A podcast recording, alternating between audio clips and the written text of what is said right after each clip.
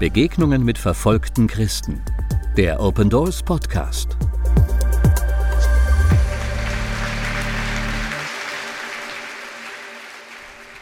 Ungefähr vor 15 Jahren habe ich bei Open Doors angefangen. Wir saßen in so einem Mini-Büro, das heißt, ich saß noch alleine. Und äh, es war eine große Herausforderung, als plötzlich das Telefon klingelte. Keine Ahnung von einem christlichen Werk, saß ich da an so einem alten Schreibtisch. Und plötzlich kam der Anruf, Markus, du bist doch jetzt bei uns. Hast du Zeit? In drei Tagen wollen wir in den Irak reisen. Und es war zu der Zeit gerade Krieg. Ich hatte gerade im Fernsehen noch gesehen, da war richtig was los. Da wurde viel geschossen. In drei Tagen in den Irak, plötzlich wie aus dem Nichts. Und da habe ich nur gesagt, äh, pass auf, ich bin bereit, aber ich muss mal gerade hochgehen zu meiner Frau, die fragen, ob das okay wäre. Gott sei Dank hat sie gesagt, das ist okay, denn du hast eine Berufung.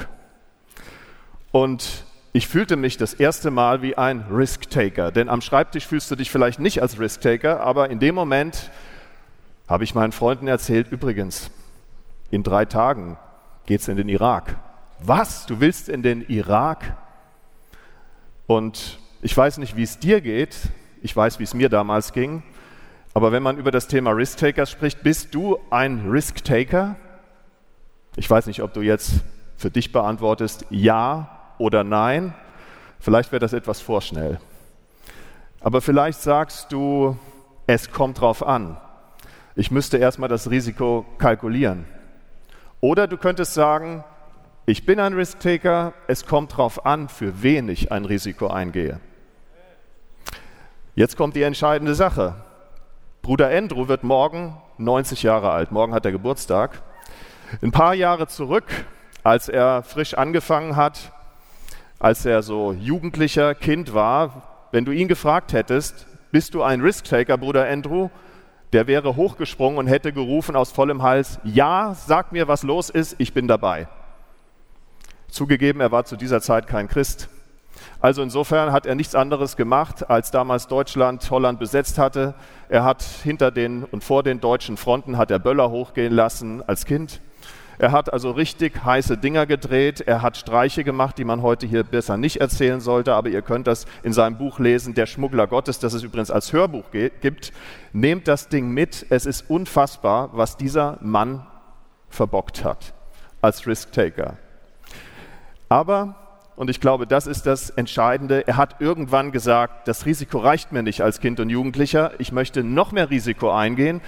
Was hat er gemacht? Er hat sich freiwillig gemeldet in eine Eliteeinheit, Militär, und zwar als Dschungelkämpfer in Indonesien. Die härtesten Kameraden und er wollte ganz vorne mitstehen. Er und seine Einheit waren berüchtigt, die härtesten zu sein im Krieg.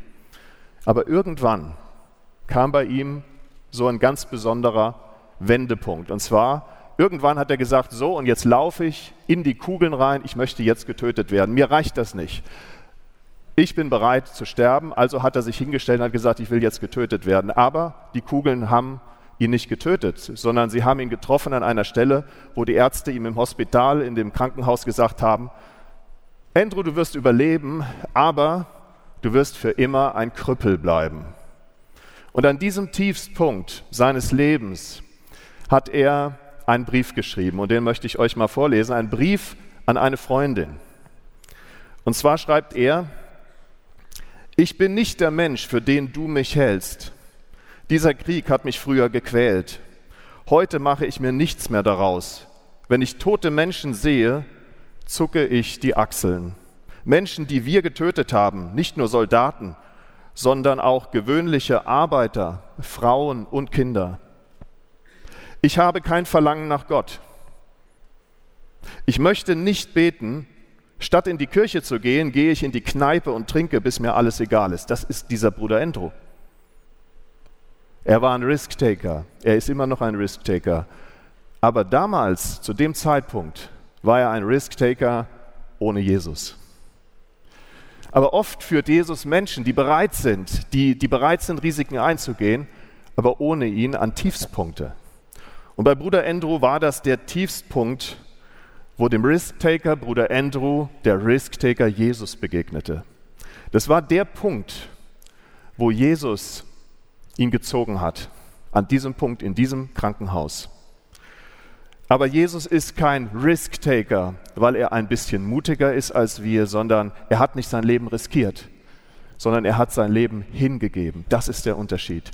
Jesus hat sein Leben hingegeben und deshalb sind wir hier. Deshalb gibt es auch eine verfolgte Gemeinde übrigens, weil Jesus sein Leben hingegeben hat aus Liebe. Und das ist das Schlüsselwort, was du mit Risk-Takers zusammenbringen musst.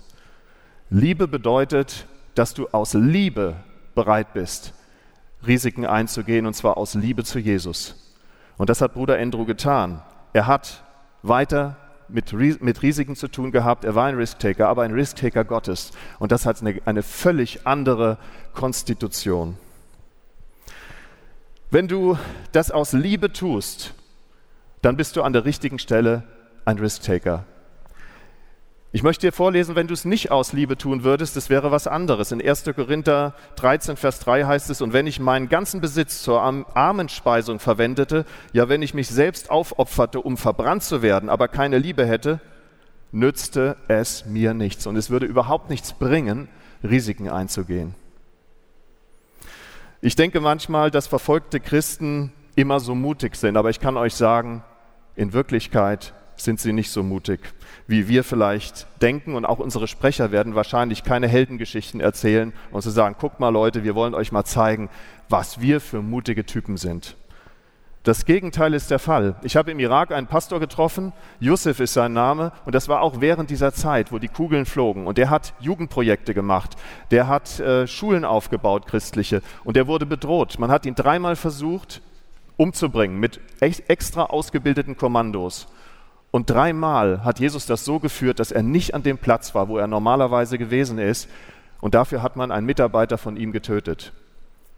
Und ich habe ihn damals mit anderen Leuten besucht und wir haben ihn gefragt, Josef, warum machst du das überhaupt weiter? Hast du keine Angst? Willst du nicht lieber ins Ausland irgendwo weggehen? Und er hat gesagt, ja, ich habe große Angst. Aber Jesus gibt mir immer ein bisschen mehr Mut, als meine Angst groß ist. Ist das nicht die Hammernachricht? Jesus gibt mir immer ein bisschen mehr Mut, als meine Angst groß ist. Du kannst viele Beispiele von Risk-Takers in der Bibel finden. Petrus war einer von denen. Wir haben das hier gesehen, wie Petrus versucht hat, auf dem Wasser zu gehen. Er hat zumindest einige Schritte gemacht, aber Jesus hat gesagt, komm. Und dann ist Petrus aufs Wasser gegangen. Aber als die Wellen dann höher wurden, dann hat er den Blickkontakt zu Jesus verloren und ähm, er verlor sein Vertrauen in diesem Moment in Jesus. Der Risk-Taker Petrus, das ist so ein Beispiel für mich. Der hatte noch einmal ein großes Problem, eine große Schwierigkeit. Er musste nochmal gerettet werden, aber diesmal musste sein Glaube gerettet werden.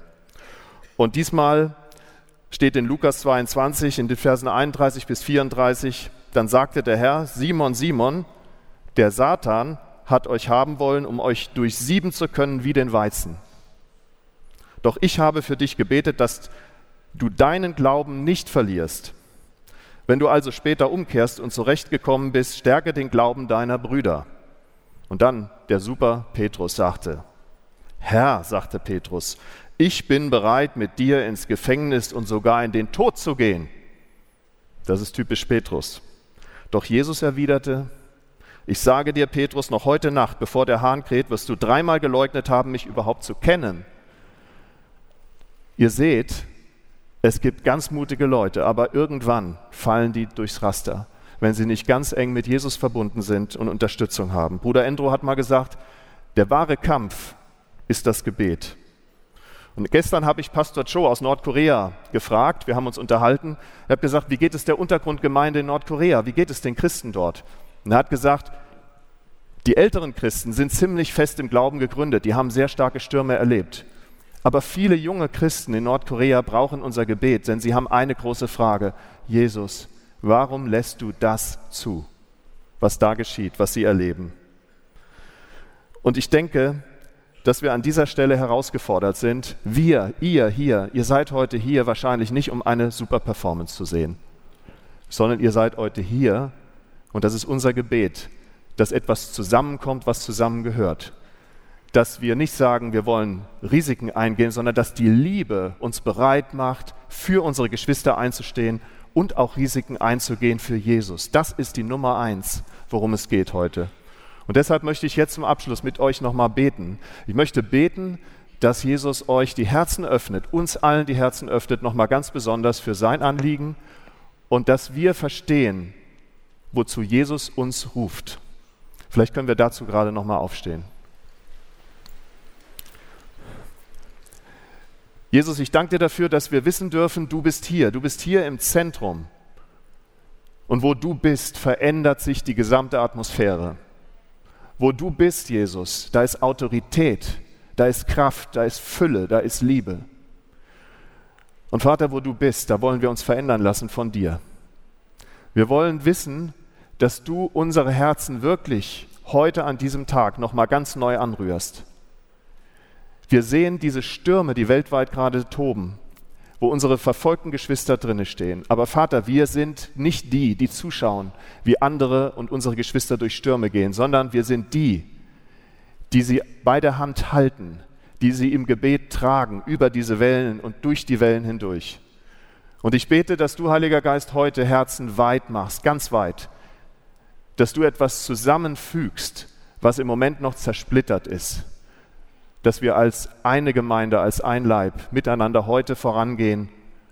Und ich danke dir, dass du die Atmosphäre bestimmst. Du bist der König der Könige, der Herr der Herren, und du bist auch gerade in diesem Moment mit denen, die in Gefängnissen sind, die Risiken eingehen, weil sie dich bekennen. Danke, dass du mit denen bist und dass du uns dazu gebrauchst, sie zu tragen. In Jesu Namen. Amen. Besuchen Sie unsere Website www.opendoors.de und erfahren Sie, wie Sie verfolgten Christen helfen können.